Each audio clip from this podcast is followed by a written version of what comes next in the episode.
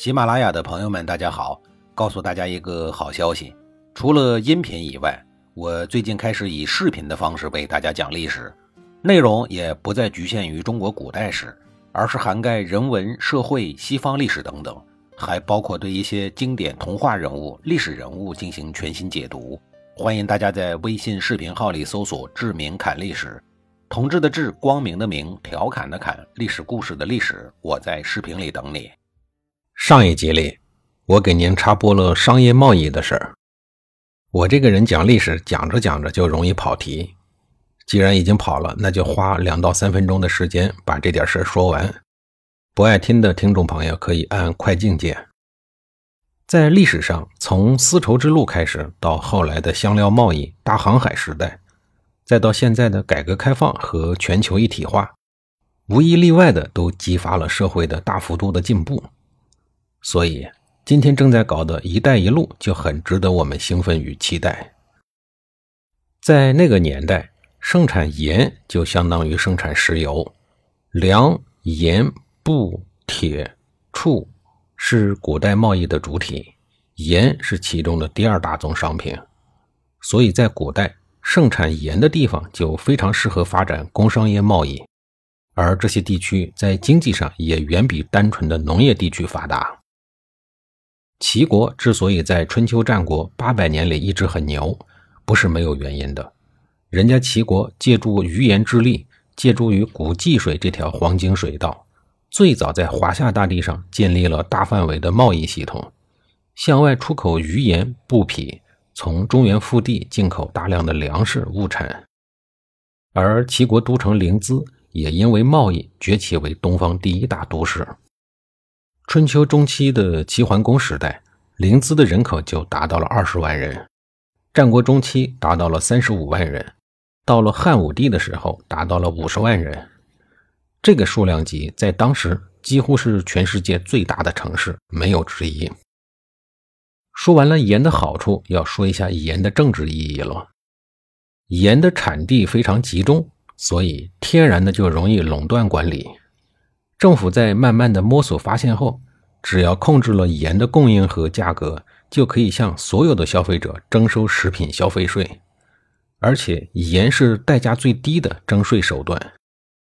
打个比方说，政府可以跑到一千个老百姓的家里，向每户征收一块钱税，也可以从一个大盐贩子的身上征收一千块钱的税。虽然征税的总额是一样的。但是征税的成本却有着天壤之别。前者向一千个家庭征税，您说需要维护多大规模的公务员队伍？每个公务员需要跑多少路才能够征到税？这还没有涉及到贪污腐败的问题。所以这又涉及到我们在说小米的时候提到的税收成本问题了。找大盐贩子征税，明显比找老百姓征税轻松得多。盐不仅能够垄断，而且这东西吧还特别的不起眼，因为每个人盐的消耗量比较少，即使价格涨一倍，人们对价格也不敏感。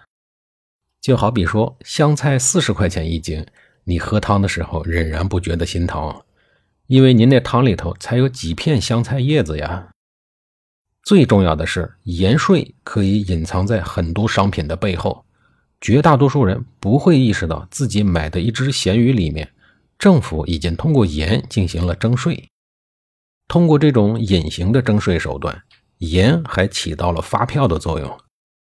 最早将征盐税变成富国手段的是青楼界的鼻祖管仲，在他的治下，齐桓公成为了春秋首霸，将征盐税发挥到了登峰造极的程度。再来说一下魏国的盐。魏国虽然不靠海，但是在他的大本营河东之地，老天爷赏赐给了他好几大块盐池。河东盐的储存量十分巨大，加工也很方便，是当时中原内陆的最大产盐地，有着广阔的贸易市场。当时的中原大地一提到盐，基本上就两家：山东老齐家的海盐和中原老魏家的鲁盐。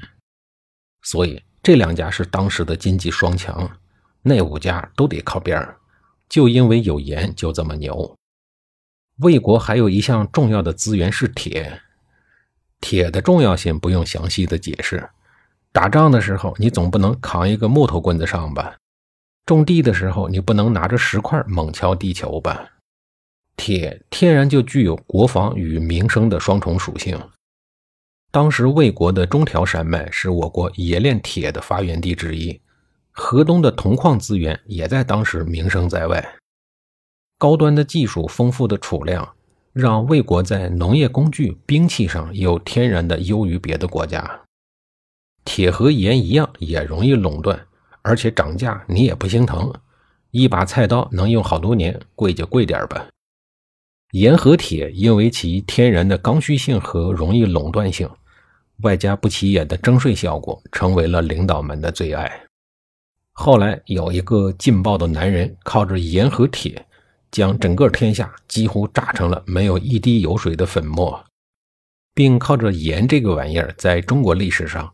唯一的一次对游牧民族取得了完胜，在他的手上，国有企业第一次登上了历史舞台，从此再也没有离开过，直到今天。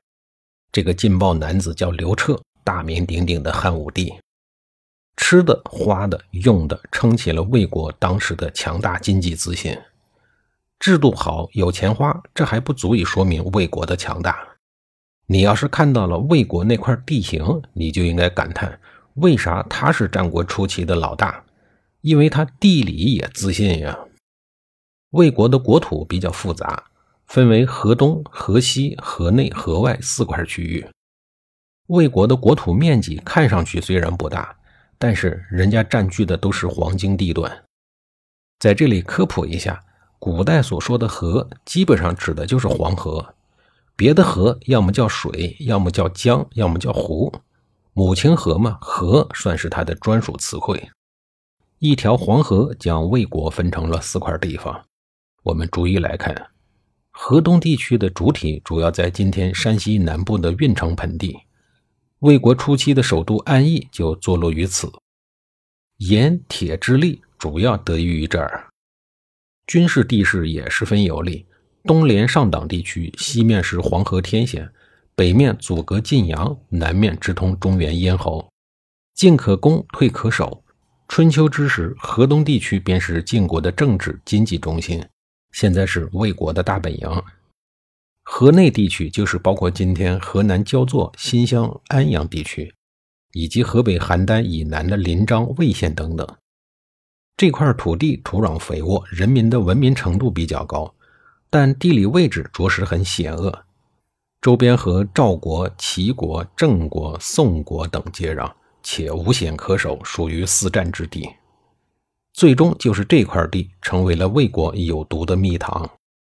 河西地区就是黄河左边和秦国接壤的那一块，分为南北两部，北部为上郡，是今天的陕西延安地区；南部为渭水以北的少梁地区，在今天的陕西韩城境内。